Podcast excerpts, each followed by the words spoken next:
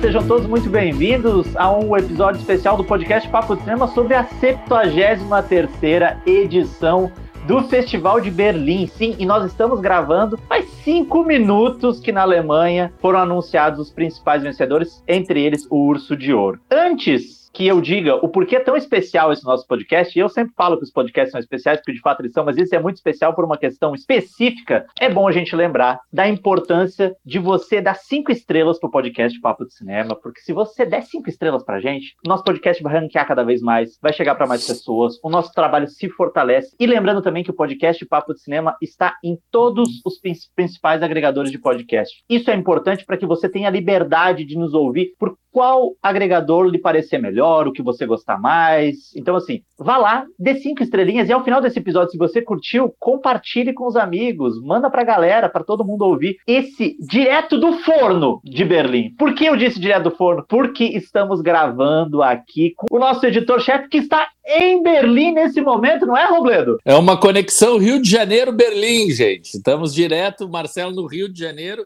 e eu direto de Berlim, terminando essa maratona que foi os últimos 10 dias da cobertura do 73º Festival de Cine... Internacional de Cinema de Berlim, a tradicional Berlinale. E uma coisa que é importante, antes da gente começar a discussão aqui sobre os prêmios, e vai ter polêmica, já adianto, vai ter polêmica nesse programa, é bom convidar você aí lá no Papo de Cinema, a gente tem na home do site um especial que tem tudo sobre o Festival de Berlim. Notícias que a gente produziu durante o evento, as críticas do Robledo, tem crítica de todos os filmes da mostra competitiva, todos os concorrentes ao, ao Urso de Ouro tem crítica lá no Papo Cinema, e tem crítica de outros filmes também. O Robledo trabalhou pra caramba, não sei nem como é que ele tá conseguindo falar aqui com a gente, porque já mandou mensagem pra gente de manhã que tava nevando em Berlim, tá exausto, tá, tá, o negócio foi pesado aí, né, Robledo? Hoje nevou, realmente está muito frio. A semana toda foi de muito frio aqui em Berlim, uh, e, mas tinha muita chuva também, então estava muito úmido. Teve dias assim, aqui, o hotel onde a gente está, a maioria dos jornalistas aqui, uh, fica a umas quatro quadras, mais ou menos, de onde é o Palácio dos Festivais, é o Berlinale Palace. Então, assim, eu, sabe, né, aquela coisa aí que acha que é gaúcho do peito, duro, a gente não traz guarda-chuva, né? Daí... é! É burro! Sai um dia que tá uma chuvinha, ah, um capuzinho serve. Teve dia que eu cheguei no Palácio Festivais encharcado, de ter que tirar as e isso é uma coisa boa que tem aqui em Berlim, né? O, os ambientes fechados, internos, sempre é muito quente dentro, né? As calefa, a calefação funciona por tudo. Então, assim, tu entrava no lugar, tu começa a tirar todas as roupas, assim, tem gente que fica de manga curta e tal, assim. Então, assim, eu me lembro que teve dia, teve uns dois, um ou dois dias que eu cheguei encharcado no cinema justamente por causa dessa chuva. E isso tem seu preço, né? Hoje eu tô até com um pouquinho. Ontem eu tava mais. A voz tava um pouquinho pior, deu um princípio de gripe aí, mas já me mediquei. E acho que por isso que hoje na neve eu só vi pela janela, eu nem saí do quarto do hotel hoje, porque até porque acumulou muito esse festival, um festival tradicional no Brasil, né, como Gramado, Brasília, o Cine Ceará, tem sete, seis, oito longas na mostra competitiva. Aqui em Berlim, a mostra competitiva principal tinha 19 longas. 19 longas para 10 dias é muita coisa. Então consegui escrever sobre todos esses. Mais o filme de abertura, mais mostras especiais, mais os filmes brasileiros, tá passando. Então, realmente exige muito disso. Mas já estou avisando, né? A partir de amanhã estou de férias. Tem uma semaninha de férias que vai ficar tudo sob cuidados de Marcelo Miller e Vitor Hugo e o pessoal do site. E eu vou sair, ó, não vou nem abrir o computador na próxima semana para encerrar com chave de ouro a cobertura aqui de Berlim com esse podcast aqui, batendo esse papo sobre o, o que foi a, a, o festival desse ano e como é que foi o resultado da, das premiações de distribuição dos ursos de ouro e de prata aqui na, em Berlim. Eu e o Vitinho temos uma semana para tocar o fogo na Babilônia fazer do site o que a gente quiser. Então, assim, você que está nos ouvindo, fique ligado. Fique ligado, vai ser uma semana turbulenta. Como diria Beth Davis, segure-se que essa semana vai ser uma semana turbulenta.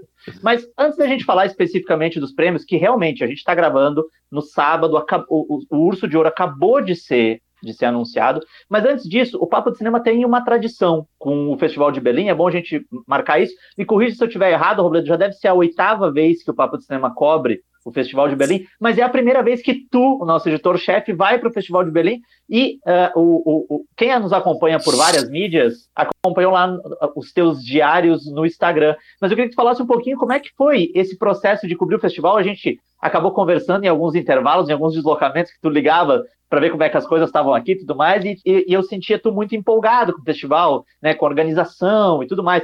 É, tu que é um cara que tem experiência de cobrir festivais Brasil afora, como é que foi essa, essa cobertura, a primeira vez de estar em Berlim cobrir uh, o festival? Esse que é um dos mais importantes, né? É bom ressaltar, um, talvez um dos três mais importantes festivais de cinema do mundo. Exatamente, eu acho que é a grande trinca de festivais, o pessoal confunde muito, né?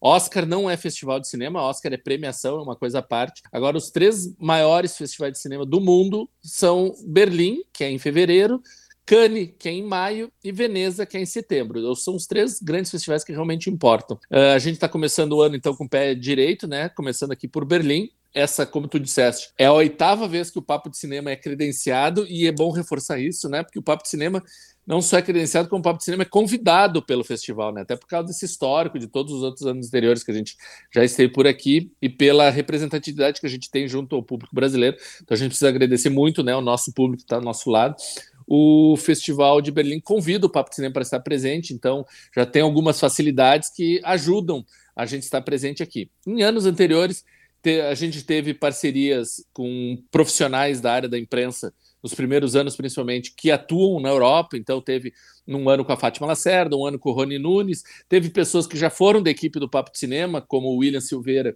e o Bruno Carmelo, que também já vieram antes. E, de fato, essa é a primeira vez que eu estou aqui e realmente me deparei com um festival incrível. A organização, realmente, a forma como tudo é levado, tudo muito a sério, a, o respeito dos artistas e dos convidados com o festival.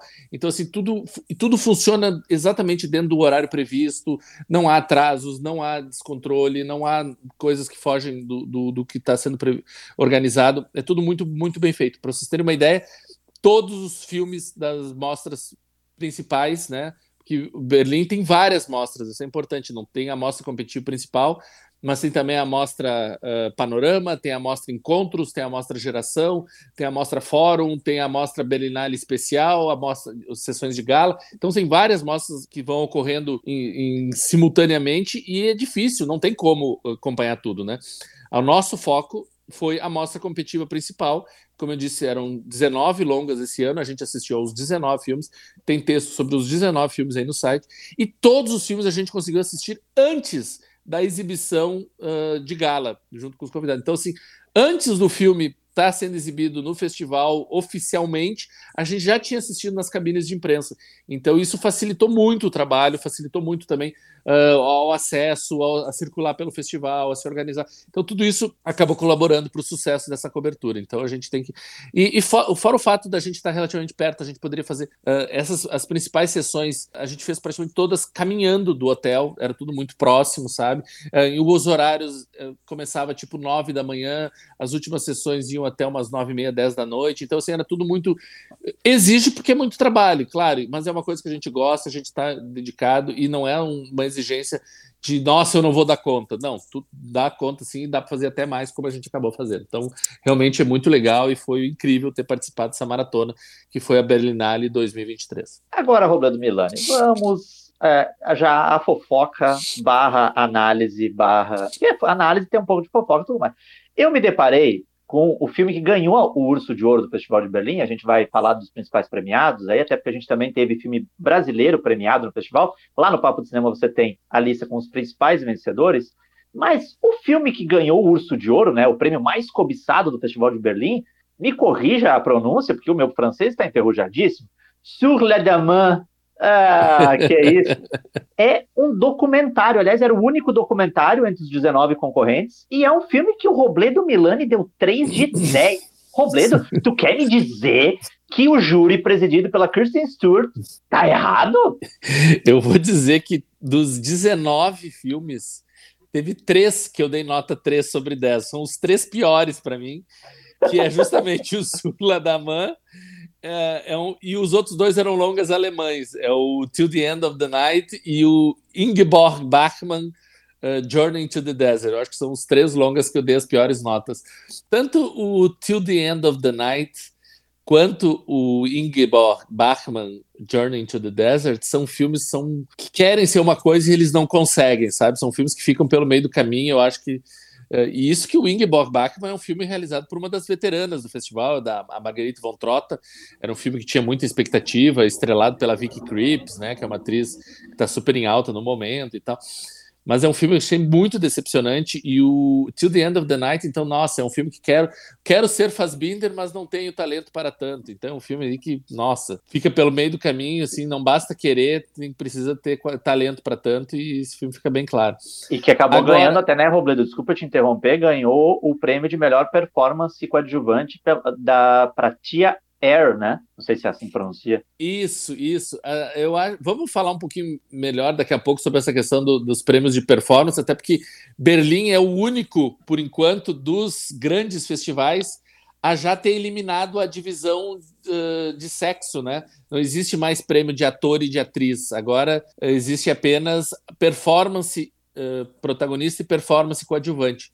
Então, tanto pode ganhar homens quanto mulheres, independente do, do, do sexo do, do, do, do, artista, o que importa é a, a qualidade da atuação. Becane, por exemplo, os prêmios são de melhor ator e melhor atriz, independente se é protagonista ou coadjuvante. Então é a, é a melhor atuação de um homem, sendo ele coadjuvante ou protagonista, e a melhor atuação de uma mulher, sendo ela coadjuvante ou protagonista. Aqui em Berlim, não, é a melhor atuação de um coadjuvante, sendo homem ou mulher, ou a atuação de uma protagonista, sendo homem ou mulher o que eu posso, antes de me deter sobre o Surla da Man, que ganhou o Urso de Ouro de melhor filme, é interessante ver que o, o júri, né, que era formado por sete nomes de bastante destaque, e na presidência isso chamou muita atenção, porque a presença do júri era a Kristen Stewart, né, uma atriz relativamente nova, né, Uh, é uma atriz de respeito, né? Foi indicada ao Oscar no ano passado, uh, já ganhou um César de melhor atriz coadjuvante na França. É uma atriz que está construindo uma carreira interessante, apesar dos crepúsculos que pontuaram aí o início da sua carreira. Ela tem se arriscado bastante desde então e feito uma, uma trajetória bastante curiosa. Ela estava cercada de nomes de peso, né? Tinha o, o, a Carla Simon, que ganhou o, o Urso de Ouro do ano passado com o Alcarraz tinha tem o Radu Jude, que também ganhou o Urso de Ouro há alguns anos pelo Má Sorte no Sexo, né? Tinha o Johnny To, que é um cineasta é, chinês, né, de Hong Kong, de, de ação. Tinha a Golshtef Farhani, uma atriz iraniana também muito badalada, também está muito em alta.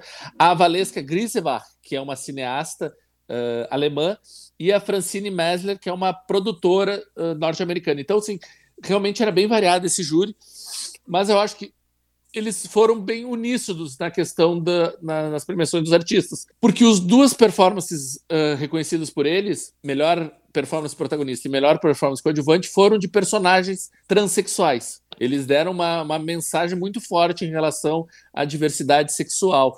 E a atriz, a, a performance coadjuvante foi para uma atriz trans também sabe? A, até a Harry, R, como tu mencionaste, ela é uma ex-presidiária que sai, é, é, é posta em liberdade porque ela faz um acordo com o policial, porque eles querem pegar um peixe maior, né? Eles querem pegar o grande traficante com quem ela já teve uma ligação, então fingem como se ela estivesse sendo colocada em liberdade, mas na verdade estão usando ela para ver se conseguem prender eh, esse cara com quem ela já teve uma ligação. E no meio desse processo, o policial acaba se apaixonando por ela e tem essa história dele estar apaixonado por uma mulher trans e como que ele lida com isso e tal. Então, eu, pela sinopse, o Marcelo, não sei se já foi atento, mas eu menciono isso no meu texto e outros já devem ter se lembrado, lembra muito o filme do Neil Jordan, né, Traídos pelo Desejo, de 92, gente, isso é de 30, mais de 30 anos atrás, né, o já tinha causado espanto esse tipo de argumento, então agora meio que soa, soa meio, putz, de novo, vem falar da mesma historinha, sabe? Então, uh, se nos, no início dos anos 90 causava choque uma personagem dessa, agora em 2023 a gente fica pensando, tá, é, que provocação meio gratuita, sabe? Meio... Graças a Deus ele não faz disso uma revelação como no, o Neil Jordan fez no Trade uhum. pelo Desejo. Mas também é uma coisa meio que não acrescenta muito. É, é, é o fato dela ser uma mulher trans tem uma, uh, esse impacto ao, ao partir do momento que desperta esse interesse, esse relacionamento amoroso, mas a grande questão do, do, que o filme busca desse noir, desse detetive meio acabado, que está precisando se reencontrar e tal, fica meio um tanto deslocado. É um filme que fica pelo meio do caminho, eu acho que não funciona muito bem, mas ela não está mal, não. Ela não está mal. Uh, eu tinha até um certo receio que, por causa desse ativismo que a gente sabe que a Kristen Stewart uh, é muito forte ligada em relação a isso, talvez acabassem premiando ela como atriz protagonista, o que para mim seria um equívoco, até porque ela lá pelas tantas até uh, meio que desaparece do filme.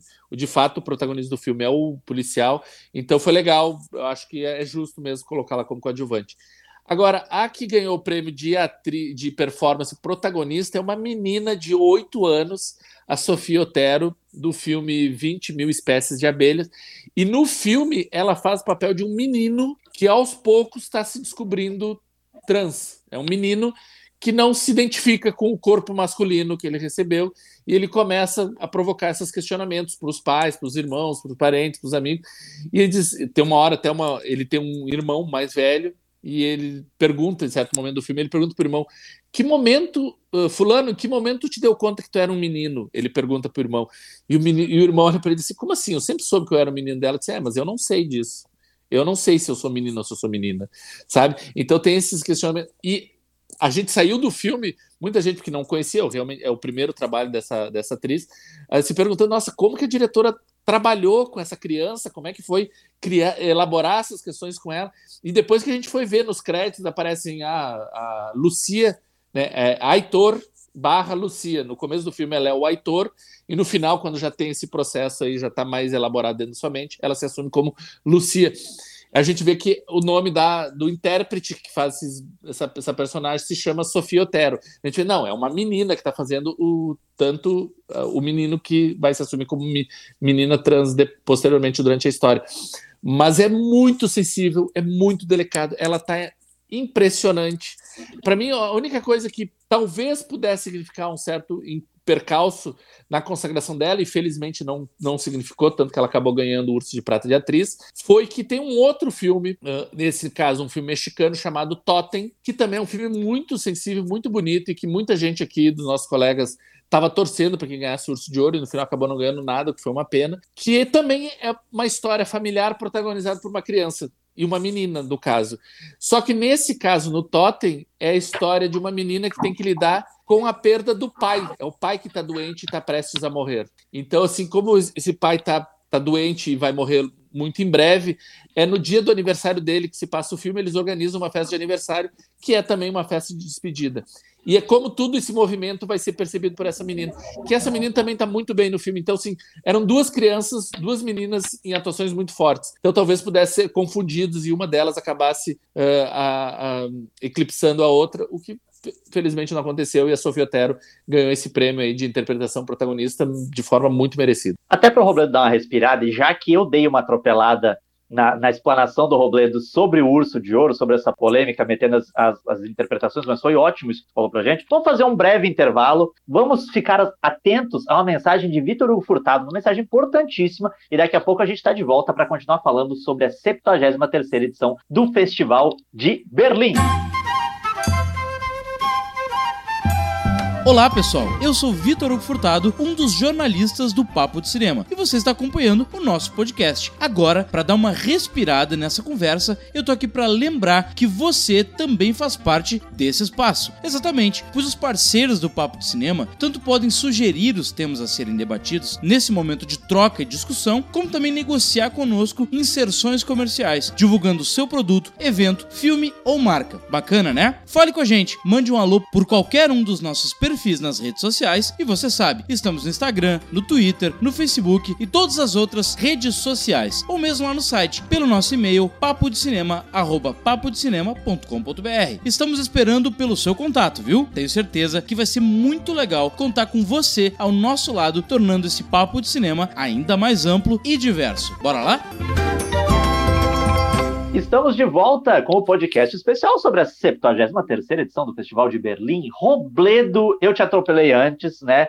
te obriguei a esse desvio de, para falar dos, das interpretações, até porque eu sei que tu curte, né? Quem acompanha os textos do Robledo sabe que ele é um crítico muito atento a essa questão das interpretações. Mas vamos voltar ao Surfo Ladaman, filme que ganhou o Urso de Ouro. É, eu achei super interessante porque a premissa é uma instituição psiquiátrica, né, Robledo, no Rio Sena, né, um barco, uh, e é muito interessante. Quando eu vi isso, quando a gente estava fazendo a ficha, eu disse, nossa, que interessante. E mais interessante ainda, a gente pensar num documentário concorrendo com 18 ficções. Se se você está aí nos ouvindo, você deve, se você tentar buscar na sua memória, você vai lembrar poucas vezes em que um documentário sobressaiu diante de competidores ficcionais, de adversários ficcionais, porque de fato há uma espécie de pré-conceito com o documentário. Tu acha que talvez mudar um pouquinho essa história jogar essa valorização para os documentários possa ter feito algum tipo de, de, de, de sentido ali para o júri uh, presidido pela Kristen Stewart, porque de fato tu deu uma nota negativa, a gente está vendo o, o, nosso ouvinte leitor mais atento, vai ver que lá no Papo Sistema a gente tem uma grade crítica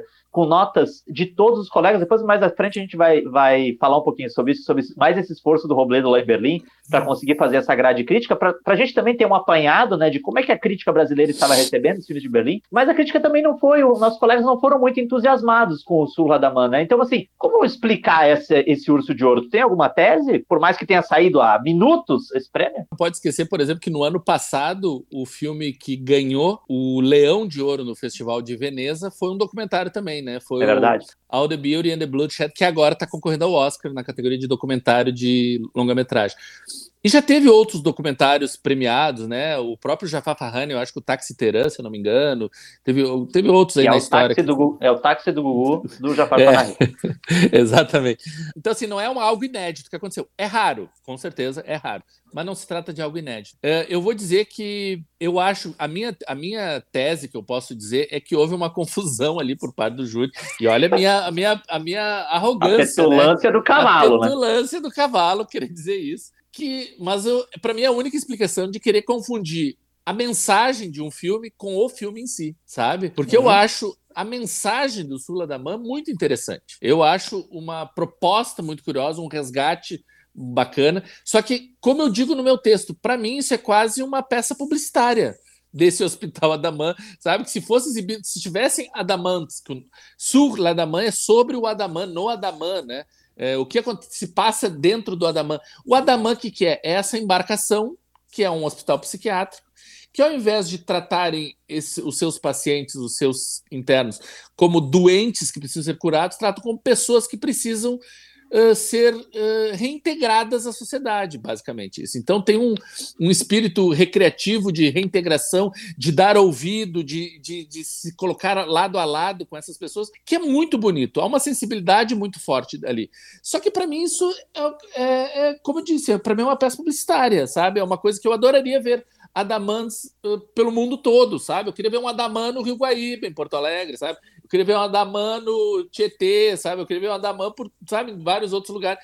Porque é, a iniciativa é maravilhosa, mas enquanto cinema, eu acho muito pobre, porque basicamente é isso. É um filme que é uma se trata de uma série de entrevistas, e eu acho que isso é uma questão que poderia até ser problematizada, né? Porque muitas dessas entrevistas são com pa pacientes dessa instituição, ou seja, são pessoas com problemas psiquiátricos, e até que ponto essas pessoas têm ciência ou não do que, para quem elas estão dando esse depoimento, essa entrevista e como esse, a imagem delas vai estar sendo usada, sabe? É uma coisa que poderia ser questionada a respeito disso. Não digo que eu questionaria, mas eu acho que abre vazão claro, para isso. É Tem espaço para isso, né?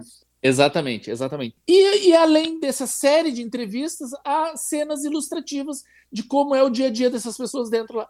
E isso. Não é um filme inventivo, não é um filme original, não é um filme que assume riscos, não é um filme que provoque. Sabe, por exemplo, tem um filme australiano que ganhou o prêmio da crítica, uh, The Survival of Kindness, que é um filme que é muito mais instigante, por exemplo. Que é um filme que se passa uh, num futuro distópico sabe? Uma, é um filme praticamente sem diálogos. Eu digo praticamente porque tem diálogos no filme, mas todos os diálogos se dão numa língua incompreensível. Tu não entende o que as pessoas estão falando, sabe? E é uma mulher que é, que é colocada dentro de uma jaula no meio do deserto. E essa mulher tem que dar um jeito de sair dali, e a partir do momento que ela sai daquilo ali, ela consegue escapar dessa jaula. A meio que a pergunta que surge é: tá, e agora o que, que eu faço? Eu volto para quem me capturou, ou eu vou para outro lado, ou eu fico aqui? E é um filme muito instigante. E ainda pelo título, né, The Survival of Kindness, né, a sobrevivência da bondade. O que que bondade seria? É um filme que te provoca muita reflexão. Por exemplo, o Sula da Man não mexeu comigo nesse sentido. É um, é um filme que eu vejo bacana a iniciativa, parabéns para quem fez isso. Agora, é um filme que não tem uh, um, não, nunca se ouve um outro lado, Sula da Man, sabe? Sabe? Porque é um filme que está atracado ali no cena quem, quem deixou ele se atracar ali? Será que não, não, não tem pessoas incomodadas com aquele, com aquele com esse, com esse navio parado ali, com essa embarcação parada naquele ponto específico? Será que não gerou incomodação de uma outra forma? Será, ou será que são tudo rosas e maravilhas ao redor daquilo? Eu não sei, porque o filme é completamente chapa branca em relação à proposta desse hospital e desse centro terapêutico e tal. Então, por, eu, enquanto cinema, para mim, tem muito pouco de valia no filme. Enquanto proposta, enquanto o Adaman em si, eu bato muitas palmas e acho do, incrível. Agora, enquanto cinema, eu fico pensando, nossa, tinha coisa melhor ali, gente. Tinha coisas bem melhores. Vocês viram que o Roblando Milano é um homem polido, ele foi falar do caralho, ele deu do e segurou, ele falou incrível. é, a gente tá aqui de olho no lance, né? Pra pegar aqui todas as nuances do discurso. Agora, uma coisa que eu fiquei curioso, a gente tinha muitos filmes ali que, de cara, né, Robledo, já deixavam a gente bastante instigado. O próprio filme da Margaret Montrota, que é um dos grandes nomes do novo cinema alemão, uma das maiores cineastas da história da Alemanha, e a gente não está exagerando quando a gente fala isso, ela de fato é uma das grandes cineastas da história da Alemanha. A gente tinha filme do Philippe Garrel, que é um dos grandes nomes do cinema alemão, do cinema francês, que ganhou o prêmio de melhor direção, inclusive, né, com um filme que também não ganhou uma nota lá muito auspiciosa no Papo de Cinema, né, Robledo Milani destruindo os filmes dos velhinhos.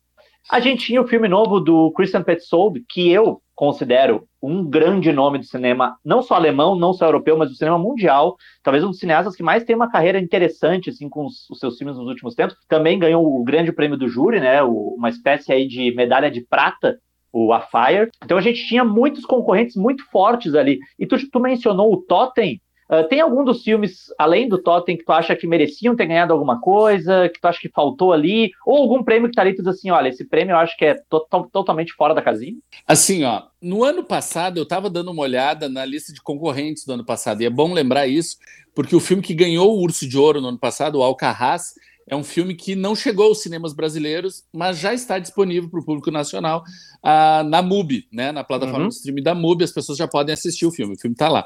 Ele teve algumas exibições, se eu não me engano, no Festival do Rio ou na Mostra de São Paulo e tal no ano passado e agora chegou direto na MUBI. Eu fui olhar os outros filmes e mais da metade dos filmes selecionados no ano passado no Festival de Berlim continuam inéditos no Brasil.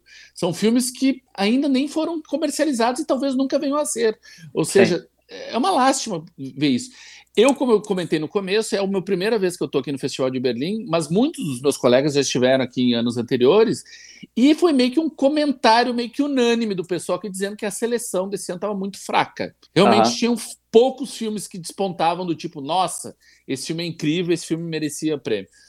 Eu vou dizer que dos que eu vi, o melhor para mim foi o 20 mil espécies de abelhas. Esse que a Sofia Otero ganhou o prêmio de melhor interpretação protagonista. Foi o filme Chorar, que mais me comoveu. Chorei, chorei na, na, no final do filme. Nossa, é muito emocionante. Mas, por mais que já tenha o filme transite por espaços já conhecidos. Por exemplo, eu lembro de um filme belga chamado Minha Vida em Cor de Rosa, que é, guarda muitas similaridades com o 20 mil espécies de abelhas. Agora, na questão originalidade mesmo, tem um filme chamado Past Lives, da, que é o filme de estreia da Celine Song, que para mim foi o mais encantador de todos os filmes. Foi um filme assim que eu fiquei realmente de queixo caído. Eu não cheguei a me emocionar tanto quanto o 20 mil espécies de abelhas, mas é um filme de muitos méritos, para mim, méritos inegáveis. E a boa notícia é: esse filme já foi adquirido para quase o mundo inteiro no Brasil vai ser distribuído pela a California Films. Então, esse é um filme que muito em breve já vai estar ao alcance do público brasileiro. E vale muito. É a história de dois amigos de infância que eram muito próximos na Coreia do Sul, mas em busca de melhores oportunidades, a família dela acaba se mudando para a América do Norte. E eles vão se reencontrar, esses dois, esses dois, essas duas crianças vão se reencontrar apenas 24 anos depois. Daí já em Nova York, numa visita que o, o rapaz vai, a menina já está casada e tal. E é aquele confronto das expectativas infantis com a realidade adulta. E é um filme que provoca, tem muito terreno ali para reflexão. Acho muito bacana esse filme. Eu achei uma pena não ter ganho prêmio nenhum, merecia muito. Que não podia ter ganho atriz, podia ter ganho roteiro, se não prêmio do júri, prêmio, grande prêmio do júri ou Urso de Ouro, certamente merecia merecia ter sido mais reconhecido. Agora, Uh, tem, teve duas animações, uma chinesa e uma japonesa, as duas bem complicadas, então adorei que não ganhou prêmio nenhum essas animações. uh, uh, os filmes dos grandes, dos veteranos aí que tu mencionaste, O da Marguerite von Trott, como eu comentei antes, eu achei horrível. É um filme que se propõe a ser uma cinebiografia de uma grande poetisa alemã, a Ingeborg Bachmann, através dos homens, dos relacionamentos com quem ela se envolveu durante sua vida. Não fala quase nada da obra dela, do, das suas inspirações artísticas, mas perde mais de duas horas falando dos maridos e namorados que ela teve. Então, achei uma bobajada, até meio misógino, por causa, ainda mais um filme dirigido por uma mulher, né? Então, Sim. achei bem problemático isso. Agora, o do Garrel, nossa, que ganhou o prêmio de direção, eu acho que eles viram, não, é o mais velhinho dos diretores, vamos dar um prêmio para ele. Porque assim, o Garrel reúne os três filhos nesse filme: a Lena Garrel, a Esther Garrel e o Louis Garrel. E o Louis Garrel está despontando agora com uma carreira como diretor, né? Já está no terceiro, quarto filme como diretor. Eu acho que ele. O Louis Garrel faz quase uma participação especial no começo do filme, daqui a pouco ele sai. Eu acho que o Felipe Garrel nem dirigido esse filme deve ter, sabe? Ele pensou, ô Luiz, já que teu personagem não tá mais em cena, tu comanda aí as tuas irmãs e toca, toca o baile aí até o final. Porque é um filme preguiçoso o filme uh, The Plot, né, que é Le Grand Chariot em francês. É um filme preguiçoso, é um filme que não parece que não tem nem fim. Ele simplesmente lá pelas horas cansa e diz: "Ah, termina assim mesmo". Nossa, eu, eu para mim é um dos prêmios mais descabidos, assim como o de, dire... de Urso de Ouro de filme, o de direção também eu achei uma, um, um desastre. Agora, o do Petzold, que também é um cineasta que eu adoro, como tu mencionaste, o A Fire eu vou te dizer, Marcelo, não vai com muita sede ao pote, não crie muitas expectativas, porque é um filme menor dentro da carreira dele. Não é um filme ruim, longe disso, mas está longe daquela inventividade vista no Em Trânsito, no Fênix, no Bárbara, sabe, no Undine, em tantos outros filmes que ele já assinou antes. É um filme mais cômico, mais leve, sabe? Tem uma, uma brincadeira ali sobre a questão da, da porque o personagem principal é um escritor, então o que, que tá, se a gente tá vendo é, é ficção ou não. Então tem uma certa brincadeira, mas é um filme bem mais comedido, digamos, em relação aos seus filmes anteriores. Eu ficaria mesmo como os grandes destaques desse festival mesmo, o Past Lives e o 20 mil espécies de abelhas. E, e tem um outro filme também que ganhou um prêmio de fotografia, né, de contribuição artística, que é o Disco Boy. Esse filme eu gostei bastante. Nem todo mundo gostou, teve gente que odiou esse filme, mas é um filme estrelado pelo Franz Rogowski, que é um ator alemão aí de bastante ascensão no momento. Eu acho que é um filme que vale a pena ficar atento, porque Disco Boy é um filme bem instigante. Aliás, antes da gente começar a gravar, o Roberto chamou a atenção da gente. O Disco Boy ganhou o prêmio de contribuição artística pela fotografia, e é a fotografia assinada por uma grande fotógrafa francesa chamada Hélène Louvard, que é a fotógrafa de A Vida Invisível, filme do Carinha Inus, filme brasileiro, é, faz um trabalho, inclusive, belíssimo. E se vocês colocar lá no IMDB Leno Luvar, você vai ver que a ficha corrida da mulher, o que tem de filme bom, eu, dá para dizer assim, que ela é uma das grandes diretoras de fotografia em atividade hoje no mundo, certamente, né? Ah, com certeza. Eu ainda destacaria assim um filme chinês chamado Baita Zigang, que é The Shadowless Tower, que é um filme que eu também gostei, também não foi muito uh, abraçado com entusiasmo aqui pelos nossos colegas, mas é um filme que eu achei mais que eu achei interessante. Uh, e falando em filmes que breve vai estar ao alcance do, do público brasileiro, tem um filme que todo mundo odiou aqui, mas que todo mundo odiou, foi o primeiro da mostra competitiva a ser exibido. Todo mundo saiu do cinema tipo assim, que merda é essa que a gente viu? Mas o filme já foi adquirido e já tem, vai ser lançado e e a distribuidora tá meio que soltando conversações do tipo assim, é, vai ser o nosso filme para o Oscar ano que vem e tal. Espero que não, espero que frustre essas expectativas. é um filme chamado Blackberry. É um filme canadense que conta a história da criação do aparelho BlackBerry, que todo mundo sabe o que, que aconteceu, né? Durou e foi uma febre que durou alguns anos e depois foi pro para o esquecimento e hoje né, não existe mais. É um filme que conta essa história. Para mim é um filme, eu não gostei também, não acho que vale a pena, mas é um filme que já foi adquirido, então vai ser lançado no Brasil esse. E fugindo um pouco aí da, da mostra competitiva, eu resgato aí o filme que esse, esse sim, eu acho que é foi quase unânime por aqui, todo mundo que assistiu, que é um filme que a gente vai ouvir falar muito na temporada de premiação do ano que vem, não de agora, mas do ano que vem, 2024. Ai, nem acabou essa, tu já tá com outra, Robledo, para, me ajuda, Robledo. nem acabou essa, e eu já vou destacar um filme que certamente vai estar no Oscar 2024, que a gente viu em primeiríssima mão aqui em Berlim 2023, que é o filme Golda, né? A cinebiografia da Golda Meir, estrelado pela Helen Mirren, que está seguindo a fórmula, né? Esse ano a gente teve o Brandon Fraser ali, reconhecível na baleia. Ano que vem a gente vai ter a, a, a Helen Mirren irreconhecível como Golda Meir. Ela certamente vai estar tá no Oscar, podem apostar isso.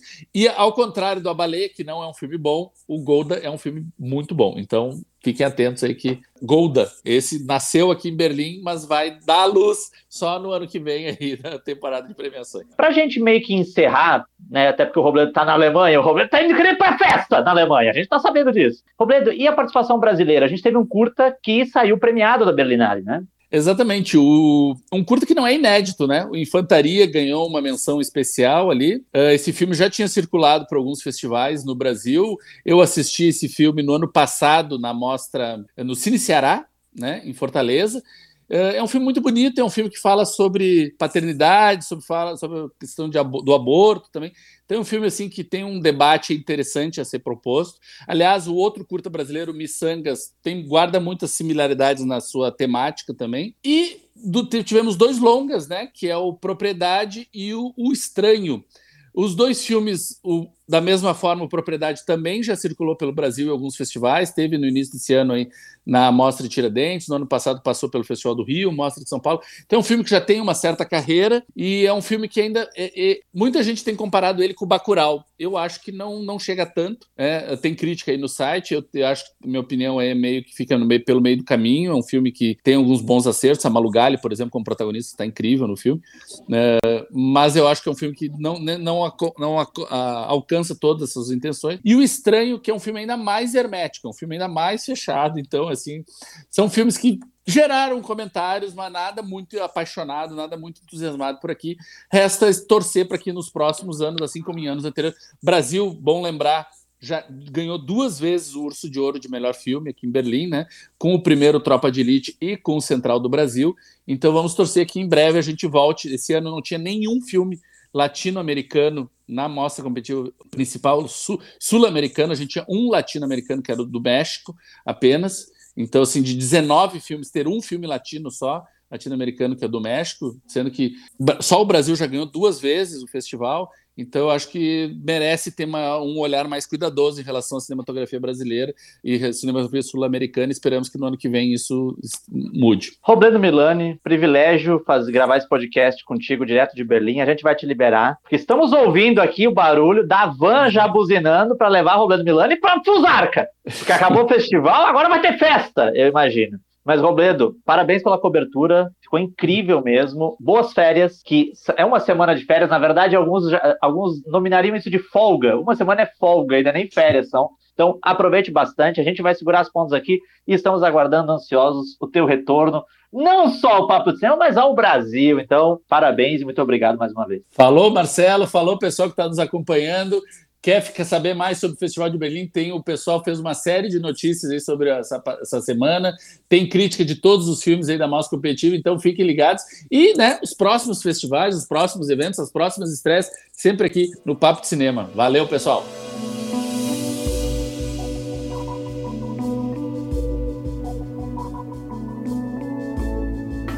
Vale lembrar a importância de você, se você curtiu esse nosso Papo de Cinema, compartilhe com os amigos, dê cinco estrelas para a gente ranquear cada vez mais, para esse papo de cinema se expandir cada vez mais. Se você aí tem uma marca ou um produto, é importante. Você lembra lá da, daquele toque que o Vitor deu pra gente no intervalo? Se você tem uma marca ou um produto, entre em contato com a gente para fazer aquela parceria comercial. A gente pode fazer uma parceria comercial, colocar o seu produto aqui em destaque. Esse papo é um papo, papo gostoso, valorize o teu produto. Segura essa que vai ficar, vai ficar bacana. E é isso, compartilhe com os amigos, dê cinco estrelas para esse podcast do Papo de Cinema e daqui a pouquinho a gente está aparecendo com um novo episódio do Papo de Cinema por aqui. Um grande abraço a todos e até a próxima.